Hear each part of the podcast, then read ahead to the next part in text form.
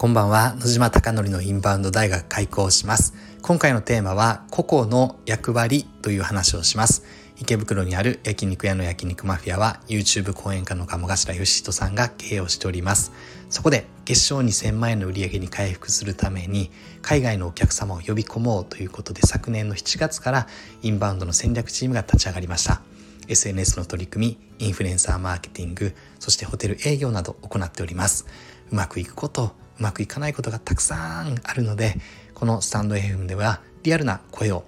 届けていきたいなと思っております。では早速今回の本題です。今回は個々の役割という話です。でなぜこの話をしたいかというと今私は焼肉マフィアのスタッフ通称ですねステージパフォーマーと焼肉マフィアと呼んでいるのですがステージパフォーマーとしてお店これ何かというと Google マップのところに例えばうん、と東京焼肉とか東京和牛とかで Google マップで調べた時にローカル広告がそれを上に差し込むことができる広告です。で今池袋では位置によっては圧倒的に焼肉マフィアは上位にとか一番に来る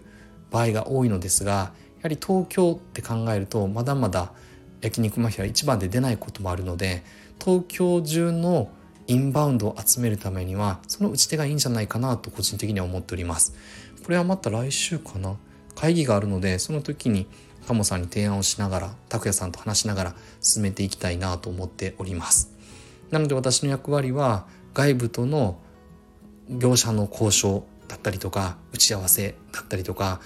あとは戦略を拓也さんから聞いて戦術面に落とし込むだったりとかあとは分析をしてどこが効果があるんだろうっていうことを見ていくだったりとかこんなのが私の役割でおそらくそれに関しては今のステージパフォーマーで私が今のところ一番できると思っております。なんでこのように私の役割は確かに存在してではそれ以外の方々の役割は何なのかっていうことをそれぞれ一人一人が必ずあるはずなので組織は自分がですね一番活躍できる場所を探してここに自分の力を最大限注げばきっとお店が良くなるはずだっていうのをベクトルを合わせながら考え方を合わせながらやっていくことでより強靭なより強い組織チームになっていくので改めてそのことを自分自身を通して痛感をしております。例えばステージパフォーマーのボニカさんだったら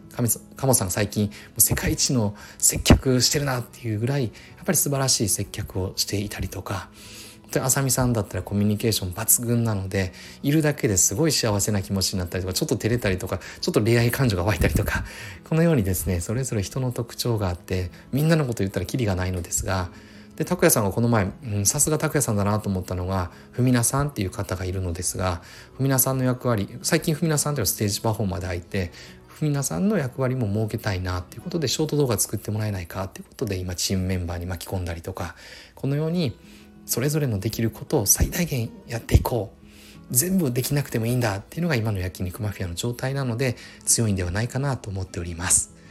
今日はあなたの役割は何なのかそして私の役割は何なのか。ぜひ自問自答しながら我々歩んでいこうじゃありませんか。あなたのお店がたくさんのお客様で溢れることを願ってそして焼肉マフィアがより一層海外のお客様にご来店いただき本当に素晴らしいお店だ日本に来てとてもいい体験ができたっておっしゃっていただけるお店を目指して頑張っていきたいなと思っております。ではあそうだ。今日ですねあの正義さんという志塾藤本隆弘の志塾通称私塾のですね5期生の正義さんが長野に住んでいてトマト農園を加藤農園だったかな、えっと、農園をやっておりますでトマトを育てらってらっしゃってトマトジュースが買ったので今日10本バッと会社に届きましたうわーうまっていうぐらいですねそとっても口が幸せな気持ちになりました本当に私塾でいろんな人に出会ってておそらくボイシーをこのボイシーを聞いてくれてる方も何人かはそのボイシーの方がVoicy の方？何人かが私塾の方がいるんじゃないかなと思っております。あとそっかサトシさんのアイスクリームって言ったらいいのかな？あのちょうどビターな味のアイスクリームがめちゃくちゃ美味しくてそれもボスにボスん家に行ったら食べさせてもらってとても美味しかったです。で私塾生はですね本当にもういろんな経験バリエーション年齢だったりとかさまざま状況も違う中でとても魅力的な一人一人が今自分に向き合っている最中でそして私も向き合っております。みんなこれからですね動きはこれから今スタートラインに立った方々が多いのでとても私自身も楽しみにしてますし私も気を張りながら進んでいきたいなと思っております。今日も最後までご清聴いただきまして本当にありがとうございます。おやすみなさい。